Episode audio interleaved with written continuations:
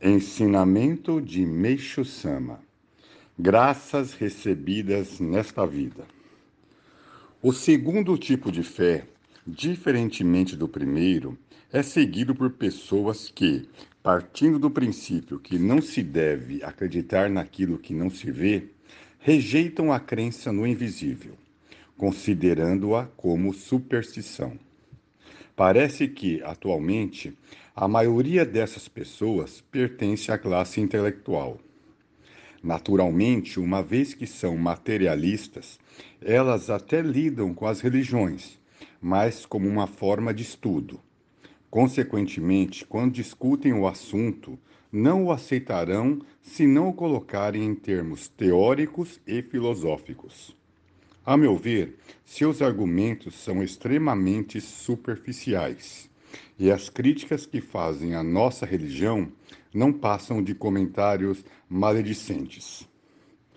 Para se analisar verdadeiramente uma religião, é preciso nela se aprofundar e, com o olhar aguçado, ver como de fato ela é. Neste caso, deve-se abandonar completamente a subjetividade sem deixar levar por ideais preconcebidos. Originariamente, a essência de uma religião não está em sua forma, mas em seu conteúdo. Portanto, é necessário que os intelectuais mudem de postura ao tecer suas críticas.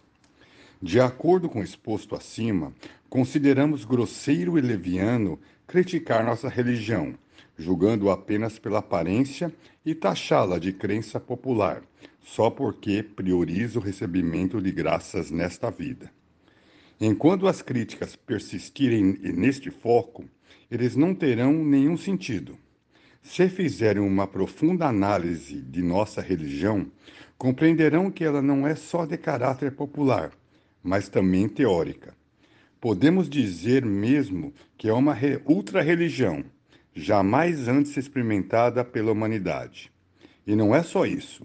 O que defendemos não se limita à religião. Estamos lançando as mais altas diretrizes referentes ao campo da medicina, da agricultura, da arte, da educação, da economia, da política. Enfim, a todas as atividades desenvolvidas pelo ser humano.